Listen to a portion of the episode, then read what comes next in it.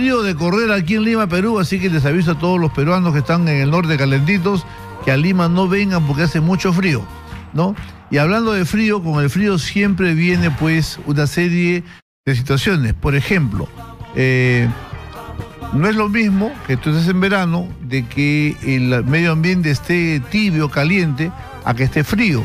Porque cuando eh, el ambiente está frío y una persona, por obvias circunstancias, no respira por la nariz, sino respira por la boca, y eso puede ser por muchas razones. Paciente, por ejemplo, que tiene pólipos, que tiene el tabique desviado, que tiene los, los cornetes hipertróficos, entonces el pobre paciente abre la boca. Al abrir la boca, el, aire entra frío a los a, la tráquea, a los bronquios, los bronquiolos, y ahí se complica todo. Viene la, viene, vienen las infecciones, eh, las gripes, y hoy día, como hay tantos niños seguramente eh, que están yendo al colegio, basta que un niño se refríe, este eh, estornuda, fumiga a todos sus compañeritos con el estornudo, y entonces en esta época hay mucho resfriado. Hay mucho resfriado, ese niño llega a su casa, ¿no? Lo fumiga también a su hermanito, que es más chiquito, y, las cosas se complican. Entonces, esta es una cadena, una cadena infecciosa que todos los años se dan por este efecto del friaje. Para estar preparados sobre este tema, hemos invitado al doctor José Sierra Tambini. Eh, él es pediatra de la clínica Javier Prado y seguramente nos va a dar muchos buenos datos, muchas buenas recomendaciones. Así que todo el mundo a parar las antenitas para conversar con el doctor José Sierra Tambini, pediatra de la clínica Javier Prado. El tema de hoy es gripe infantil. ¿Cómo está mi doctor? ¿Cómo está, doctor? Gracias por la invitación. ¿Hace frío o no hace frío? Bastante. Bastante frío. ¿Muchos pacientes este, resfriados o no? Creo que sí, han aumentado bastante, sobre todo en estas últimas tres semanas, a causa de la gripe, de los resfríos. Bueno, ¿qué, ¿qué recomendaciones le da a todo el país? Bueno, eh, lo primero que debemos entender que la gripe generalmente es mucho más frecuente en estos cambios de clima.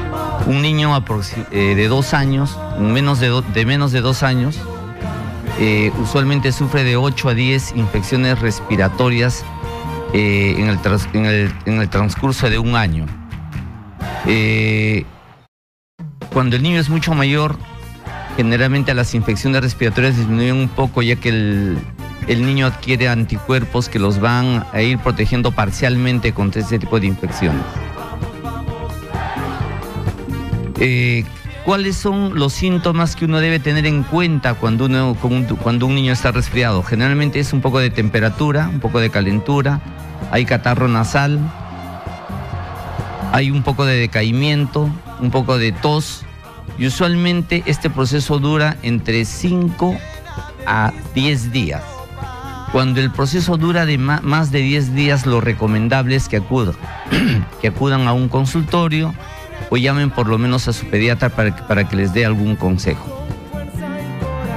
Con respecto a los niños pequeños, uno debe tener mucho eh, cuidado cuando el niño es menor de 3 meses, porque los niños pequeños suelen complicarse con mucha frecuencia con patologías comunes como bronquiolitis, como neumonía, como síndrome coqueluchoide. Eh, entonces, cuando un niño pequeño tiene poco apetito, pobre succión, fiebre o nota que está muy irritable, es recomendable que acudan al consultorio. ¿Qué, eh, ¿Qué medidas de prevención debemos adoptar cuando un niño está resfriado? Lo primero eh, que debemos entender, como el doctor lo dijo, como bien lo dijo, que el resfrío generalmente se transmite a través del estornudo y de la tos. También cuando las personas que están enfermas o que cuidan al niño suenan con un papel o con un pañuelo eh, la secreción nasal del niño y por lo general nadie se lava las manos.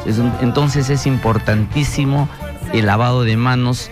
Primero para evitar que se disemine el resfrío y dos, para la persona que cuida evitar que también se complique o se contagie. Eh, con respecto a los niños muy pequeños, eh, lo recomendable para que no se enfermen es que no estén expuestos a personas enfermas, a personas que lo cuidan o su entorno que no haya personas resfriadas. Hay muchas maneras de prevenir, sobre todo en los colegios, eh, estos resfríos. Uno es una ventilación adecuada en los centros de estudio. Dos, el lavado de manos constantes.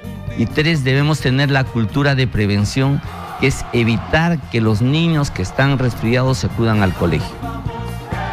Usualmente el resfrío debe pasar en unos pocos días con, mucho, con mucha ingesta de líquidos.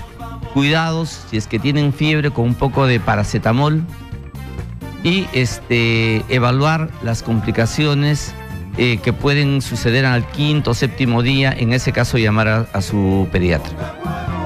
Ok. Eh, una, una cosa práctica que añadir a lo ya dicho por nuestro invitado es eh, así como, por ejemplo, el Perú tiene su fortaleza en, Tumbes y en, y en Tacna, como tienen todos los países para preservar la seguridad nacional, el cuerpo humano también tiene sus fortalezas en las entradas por donde se puede colar un virus, una bacteria, un vibrium, ¿no? Entonces, y eso en los niños, como están chiquitos, y su sistema inmunológico no está maduro, entonces el cuerpo dice, por si acaso voy a ponerle un fortigo, un torrión eh, en la boca, y por eso en las amígdalas, ¿no? El niño tiene unas amígdalas muy grandes, ¿no? Comparado con nosotros, ¿no? Cuando un niño se le infecta la, la orofaringe, tú abres la boca y el niño no tiene por dónde pasar la leche. Por eso es que el niño no quiere comer, por eso es que el niño a veces regurgita, porque obviamente anatómicamente está este, prácticamente tapado su, lugar de ingesta. Eh, y eso ocurre en casi todos los niños. Y también en los niños, eh, todos sabemos que hay un conducto, hay un hueco, hay un túnel que une la boca con la orofaringe. Ese túnel ¿no? cambia de dirección en los niños no está todavía derechito y eso es más fácil de que haya un reflujo y el niño sufre mucho por otitis, por ese, porque el niño está en crecimiento, está en formación. Entonces es bueno, es, bueno también que la mamá, la abuelita, el tío sepan eh, estas cosas en los, niños pequeños.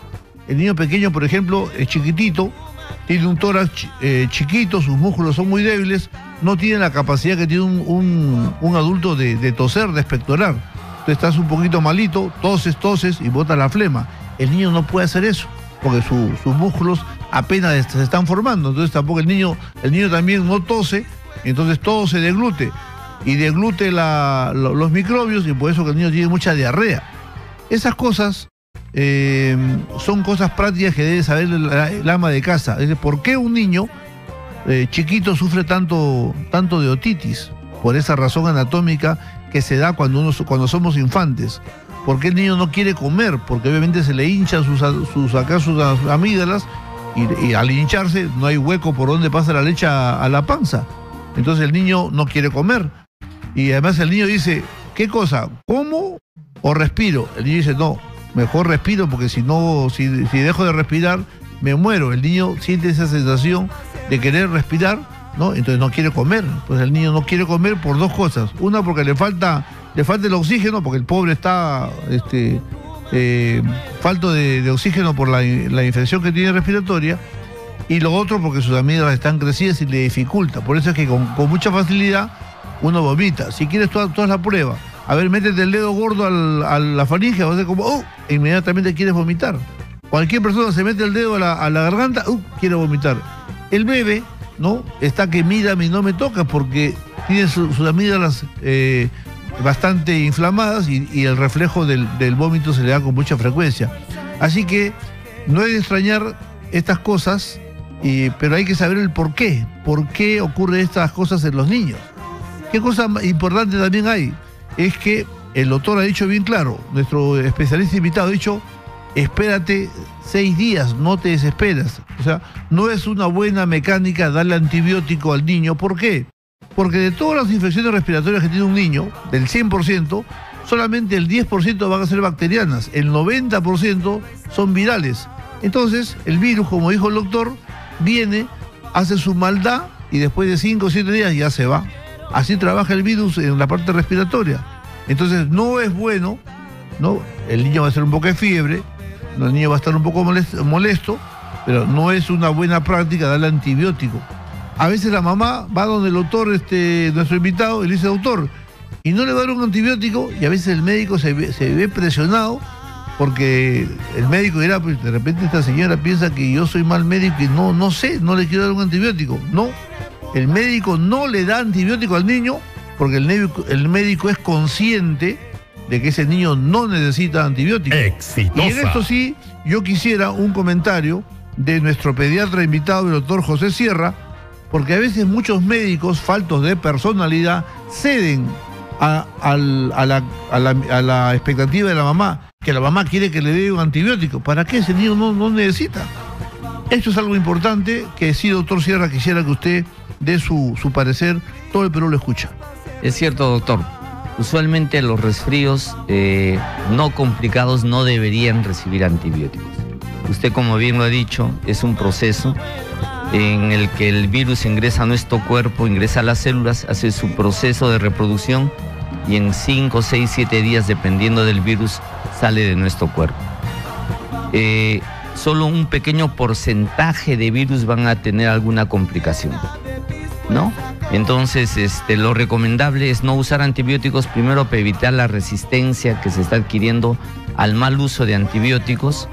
Dos, uno evita también usar antibióticos mucho más potentes al evitar esta resistencia, ¿no?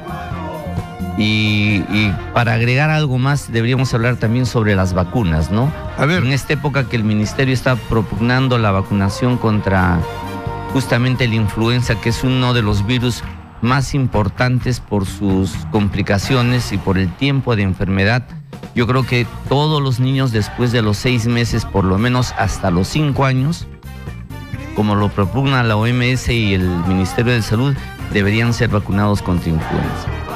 Es una cosa importante, tanto en Lima Metropolitana como en las, en las alturas, en, en el norte, en todos los lugares donde haya mucho frío. Y esta es la época importante donde las mamás conscientes deben acudir a los centros de salud a vacunar a sus hijos. Ok, eh, lo importante de por qué hay que estar alerta en, estas, en estos resfriados virales por virus es que eh, el aparato respiratorio en reacción genera mucho moco. Y ese moco no solamente obstruye las vías respiratorias, sino que ese moco es como que tú le des a la bacteria churrasco, manjar blanco, inca cola, chorizo, todo. El, este, la bacteria no se va a querer ir nunca porque está como en su casa. Entonces, ese es uno de los problemas. Y también a veces tenemos la suerte de que hay niños que ya son, digamos, eh, eh, asmáticos, alérgicos, y esos, esos niños sí son una complicación. En esos niños, si nos descuidamos, sí ahí puede, puede haber hasta un desenlace fatal. Por eso, eh, quisiera, doctor, que usted le haga una recomendación ¿no? a la mamá que sabe, que sabe que su, su niño es este que su niño es, es alérgico, ¿no? Porque una, un simple resfrío sobre un niño atópico, alérgico, asmático, eso sí puede ser fatal y ahí sí me interesa muchísimo que nuestro experto nos dé las recomendaciones del caso cuando la mamá ya sabe que el niño no eh, tiene esa, esa eh, respuesta eh, exagerada que el doctor va a explicar. En primer lugar, hay ciertas patologías que, que inducen que el niño sufra más infecciones respiratorias. Una de estas son los niños con, con atopía niños con rinitis alérgica, niños con asma bronquial. Eh, en este tipo de niños, eh, las mismas células eh, no tienen una buena unión entre células. Entonces, entre estas aberturas... Esos desmosomas. así es. este, los virus y las bacterias ingresan mucho más frecuentemente y producen más enfermedad en este, en este tipo de pacientes, ¿no? Eh, entonces son personas, son niños, son, es una población que si usualmente uno tiene 6 a 8 infecciones respiratorias por año, en este tipo de niños probablemente se duplique la incidencia de este tipo de enfermedades. Perfecto, doctor. ¿Qué días los lo encuentran a ustedes toda la población peruana que quiera consultarle? Todos los días en la mañana en la clínica Javier Prado, lunes, miércoles y viernes en la tarde. Ok, el doctor José Sierra Tambini, pediatra de la clínica Javier Prado, los espera a ustedes todos los días de lunes a sábado. ¿Sábado también, doctor? También. También. ¿Domingo? No, no domingo para la familia. Ya, para la familia. Muy bien. Este, un saludo a mi pata, el doctor Jorge Párdago, uno de los eh, gerentes de la clínica Javier Prado que no le explote empresa al doctor Sierra. ¿Qué, ¿Qué, es eso? ¿Qué es eso?